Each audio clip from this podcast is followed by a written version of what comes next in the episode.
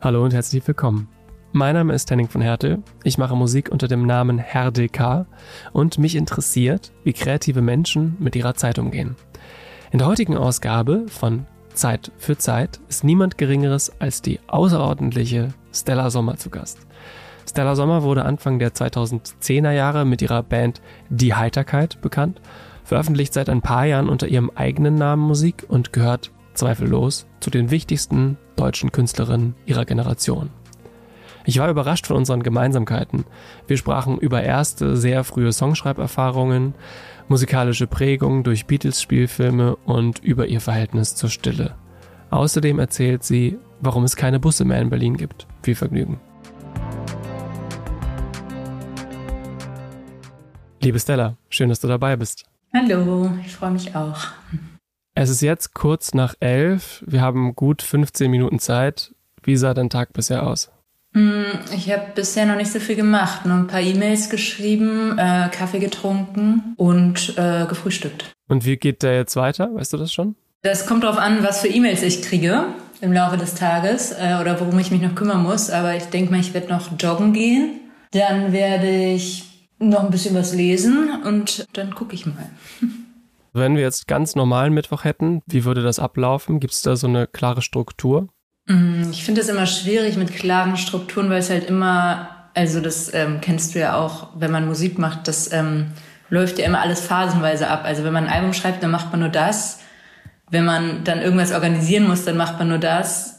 Und also, dass man halt immer so quasi zwei, drei Monatsphasen hat, wo man dann nur eine bestimmte Sache macht. Und im Moment habe ich so ein bisschen Leerlauf, weil ich habe gerade die Konzerte sind irgendwie alle so weit vorbereitet. Das muss man dann nur noch mal proben oder so, wenn was ansteht. Ja, ich denke mal, ich werde halt dann irgendwann jetzt demnächst wieder anfangen, ein neues Album zu schreiben, richtig konkret. Und dann mache ich halt drei, vier Monate wahrscheinlich nur das. Aber so, ja, also wenn nichts passiert, so wie jetzt gerade, dann ist das ein typischer Mittwoch, ja. Und wenn du dann wieder ans Album schreiben gehst, hast du dann eine Struktur oder einen Ansatz vielleicht auch nur? Mm, es kommt darauf an, was für ein Album ich schreibe. Also wenn ich ähm, bei den Englischen habe ich festgestellt, dass es mir wahnsinnig hilft, ähm, einfach viel zu lesen vorher. Dann würde ich mich zwei Monate würde ich einfach aufstehen und anfangen zu lesen und dann eigentlich auch nichts anderes machen.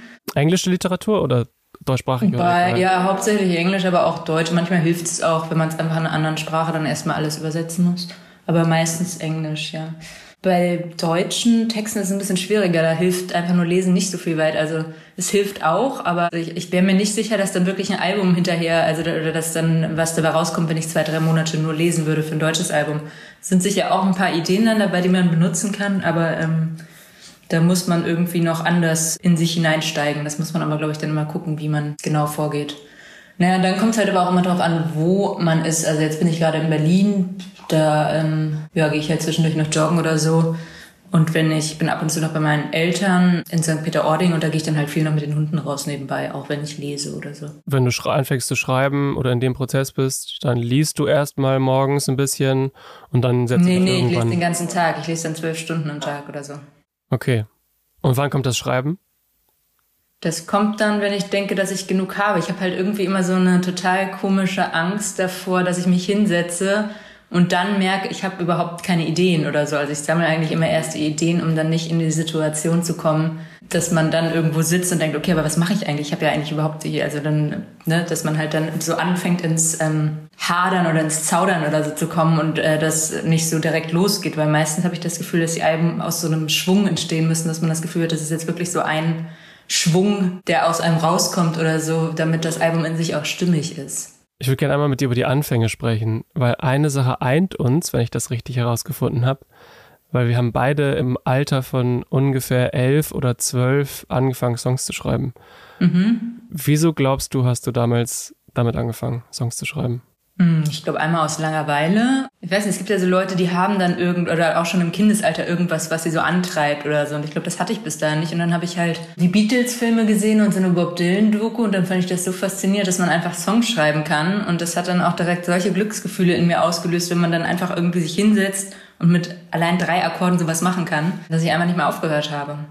Und ich glaube, es war eben so, ein, so, so der, der Wille, irgendwas was entstehen zu lassen einfach. Das ist lustig, diese Beatles-Filme, die habe ich tatsächlich, das war bei mir auch ein großer Antrieb. A Hard Day's Night, Help, vor allem die beiden. Magical Mystery Tour und Yellow Submarine fand ich beide so okay als Zwölfjähriger. Plot war halt nicht so gut, ne? Aber das heißt, das ist immer noch das, was dich heute, was dich heute antreibt, diese. Ja, irgendwie schon. Und das ist auch komisch, weil eigentlich habe ich sonst immer alles angefangen und sofort wieder aufgehört. Also auch als Kind schon hat man halt mal so ein halbes Jahr Tennis gespielt oder irgendwie Unterricht in irgendwas anderem gehabt. Und das ist wirklich das Einzige, was ich so durchgezogen habe, ohne großartige Pausen oder so, seit ähm, mehr als 20 Jahren. Genau, 2010 hast du dann mit deinen damaligen Kolleginnen Rabea Iradi und Stefanie Hochmuth die Heiterkeit gegründet. Und seitdem steht Musik ja sozusagen in deinem Lebensmittelpunkt. Wie denkst du jetzt darüber, über die Entscheidung, dass Musik deine Arbeit ist? Ja, da will ich mir gar nicht so Gedanken drüber machen. Nachher bereut man dann die Entscheidung, die man 2010 getroffen hat, äh, einmal falsch abgebogen und dann ist das halt so, ne? Aber also, ja, man könnte sich ja immer noch dagegen entscheiden, aber tut man halt irgendwie nicht, ne? Also irgendwie, wenn man einmal damit anfängt, kann man halt schlecht aufhören. Und das ist wahrscheinlich auch gut so, weil ansonsten, ja, man muss immer weiter durchbrechen, heißt es doch, ne? Du warst ja damals Studentin. Wenn du dir die Tage damals anschaust und dir die Tage heute anschaust, wie hat sich deine Arbeitsweise verändert? Äh, du meinst jetzt in Bezug auf Musik? Mhm. Damals haben wir noch mehr halt als Band funktioniert. Das heißt, ich habe die Songs in einem rougheren Zustand sozusagen mit in den Proberaum genommen und wir haben dann zusammen halt geguckt, hier, wo kommt der Refrain, Strophe und Aufbau haben wir dann so ein bisschen zusammen gemacht beim Spielen weil wir halt auch alle noch in der gleichen Stadt gewohnt haben und dann halt feste Probetage hatten. Und das habe ich jetzt halt nicht mehr und deshalb gehe ich, glaube ich, sehr viel albumfokussierter heran, als dass ich dann die Songs einfach gleich fertig mache und äh, halt bewusst auf ein Album hinschreibe. Wohingegen das früher noch gar nicht so der Fokus war, dass man halt denkt, man muss jetzt hier ein Album machen. Da hat man erstmal geguckt, dass man hier die Songs für sich hinkriegt und vielleicht erstmal ein EP gemacht hat. Ja, Hauptsache die Songs haben irgendwie funktioniert. Und was hast du mit den Jahren gelernt, was deine Strukturierung von Zeit und Arbeit anbelangt? Oder hast du auch da den Ansatz, dass du da lieber versuchst, nicht zu viel drüber nachzudenken? Ja, ich denke grundsätzlich nicht zu viel drüber nach, aber ich glaube, Zeit ist ja relativ. Also so ein Tag kann ja entweder wahnsinnig lang oder total kurz sein, je nachdem, wie viel man so macht. Ein kleines ne? Jahrhundert. Ja, genau. aber ähm, wenn ich schreibe oder wenn ich an irgendwas arbeite, dann sind die Tage halt wahnsinnig kurz, weil man halt einfach in so eine Manie sich reinarbeitet und da so drin ist, dass man vergisst zu essen, zu trinken und so weiter. Und also man ist dann wirklich einfach nur da in, in dieser Arbeit drin. Wohingegen so jetzt so ein Tag wie heute kann einem schon relativ lang vorkommen, wenn da nicht so viel passiert. ähm, aber dafür denke ich halt auf jeden Fall oft genug dran, mir einen Kaffee zu machen. so. ähm, Nee, aber ich, was mir halt immer geholfen hat, ist, dass man einfach die Sachen anfängt. Also ähm, es gibt ja dann immer so eine Phobie vor, vor dem leeren Blatt quasi, dass man immer denkt, okay, ich müsste jetzt eigentlich irgendwas machen, aber ich traue mich nicht, weil ich habe halt Angst zu versagen oder so. Und dass man halt wirklich, ja, man wird nachher an den Alben gemessen, die man gemacht hat und nicht an denen, die man nicht gemacht hat irgendwie oder an den Songs, die man geschrieben hat und nicht an denen, die man nicht geschrieben hat. Und auch für sich selber ist es immer ein besseres Gefühl, wenn man einfach die Sachen gemacht hat und nicht ja. Ewigkeiten darüber nachgedacht hat, sie zu machen. Ich erinnere mich gut daran, dass ich, das war 2016, euer Lied The End gehört habe. Und das hat mich total umgehauen. Also ich finde den nach wie vor total toll. Magst du den Song heute noch? Also ich habe ein komisches Gefühl eigentlich zu allen alten Liedern. Ich kann die alle nicht so gut hören. Aber bei dem Lied geht's, weil ich habe es nicht gesungen. Also deshalb äh, wie so alte Fotos angucken, dass man denkt, aber so habe ich doch nie ausgesehen oder so habe ich also ne, so habe ich doch nie geklungen oder so. Ist immer so ein bisschen befremdlich, finde ich, wenn man so alte Aufnahmen anhört und man speichert die Sachen auch anders ab weil man sie zwischendurch dann ja auch live noch weiterspielt oder so eine Aufnahme ist ja, oder ein Album ist ja letztlich nur eine Momentaufnahme von dem Song, wie er in dem Moment dann eben geworden ist. Mhm. Aber ich glaube, oft geht dann die Arbeit an so einem Song oder wie man den begreift, geht dann immer noch weiter. Manchmal begreift man die Songs auf einmal ganz anders und spielt sie auch ganz anders und dann wird man auf einmal ähm, mit so einer alten Aufnahme konfrontiert und denkt, warte mal, das war doch gar nicht so, das ist doch gar nicht so, das ist doch eigentlich ganz anders oder so.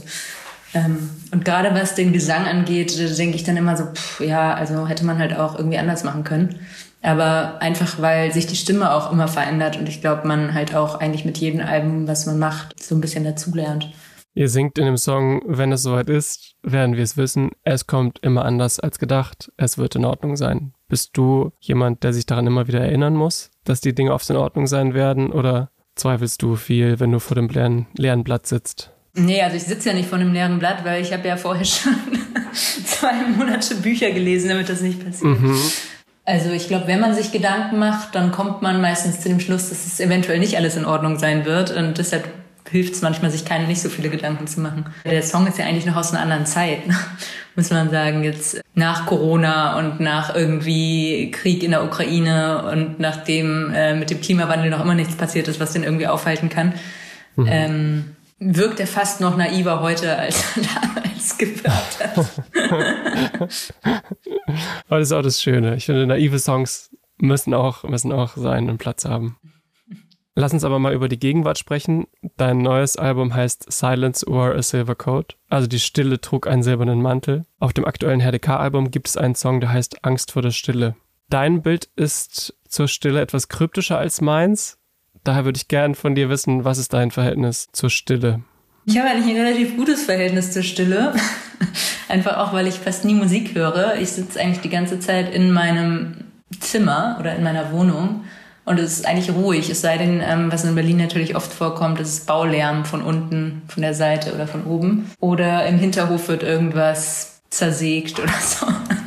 Oder ähm, Party gemacht. Ja, genau. Oder unter mir wurde, letzte Woche haben die ein Konzert in ihrer Wohnung veranstaltet mit voller Backline.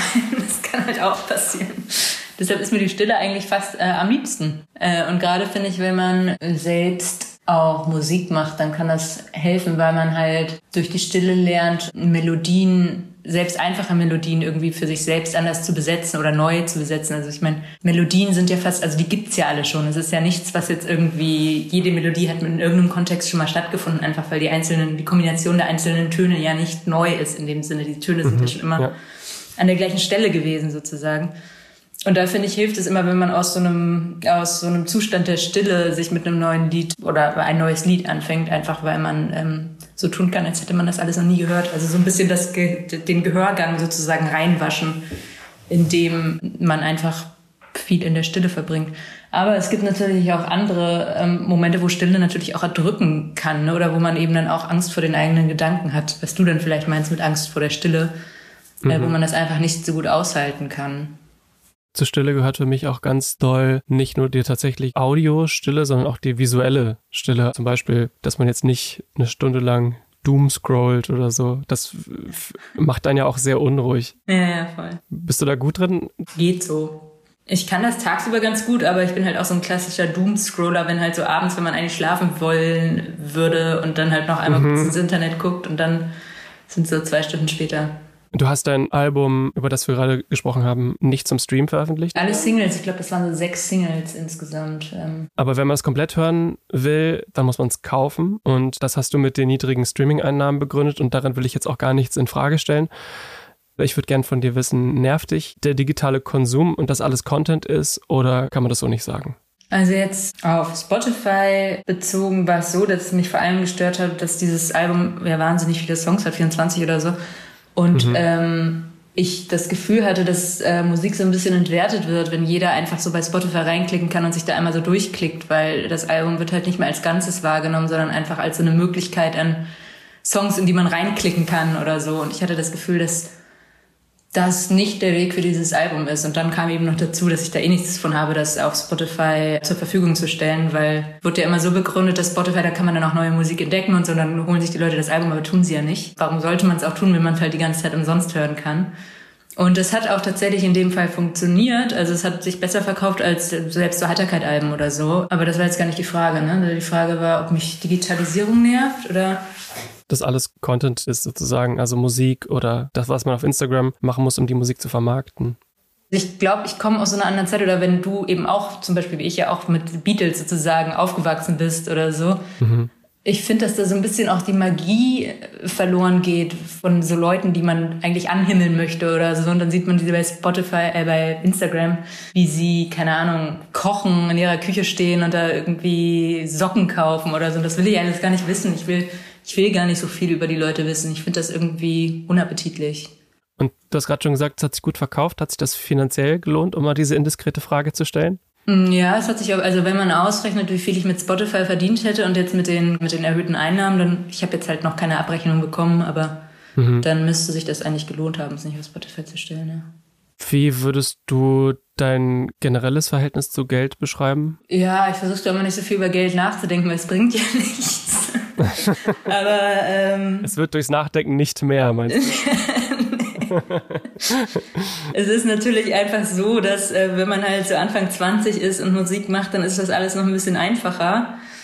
Ähm, weil man dann halt einfach Bock hat, auf Tour zu fahren und halt, äh, da muss man halt nur einen Bus mieten und vielleicht noch einen Techniker bezahlen und dann kommt halt nichts dabei rum. Aber je älter man wird, desto mehr muss man halt damit leben, dass man halt einfach, wenn man auf Tour fährt, Leute bezahlen muss und nicht nur den Techniker, sondern eben auch Musiker. Und das ist schon extrem belastend irgendwie, vor allem jetzt natürlich in Zeiten von Corona, wo die Ticketkäufe natürlich einfach auch überhaupt nicht da waren. Dann ähm, gibt es in Berlin noch das Problem, dass es einfach keine Tourbusse mehr gibt und man sich immer wieder eine neue Art und Weise überlegen muss, wie man denn jetzt die Leute und die Backline von A nach B kriegt. Die Techniker nehmen natürlich auch nochmal mehr Geld als vor Corona.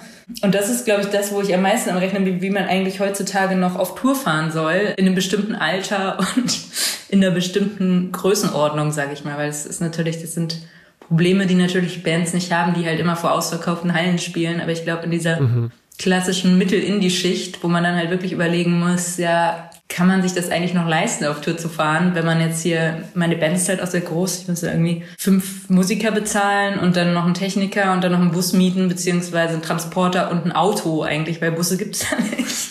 Ja, das ist schon irgendwie nervig. Da würde man sich wünschen, dass, es, dass man wieder Anfang 20 ist und ähm, das einfach nur just for fun macht. Ich würde gerne einmal noch über deine Texte sprechen. Die werden oft als kühl und distanziert wahrgenommen. Brauchst du oft im Alltag auch eine kritische Distanz oder fällt es dir leicht, dass du dich etwas distanzlos hingibst? Also kannst du dich gut in eine Situation werfen, ohne die ganze Zeit sie kritisch zu hinterfragen? Ich glaube, mein Leben ist gar nicht aufregend genug, als dass ich mich in irgendwelche Situationen werfen müsste oder könnte. Ja, nee, eigentlich werfe ich mich nicht in Situationen. Ich glaube, da bin ich zu, ähm, zu sehr Kopfmensch.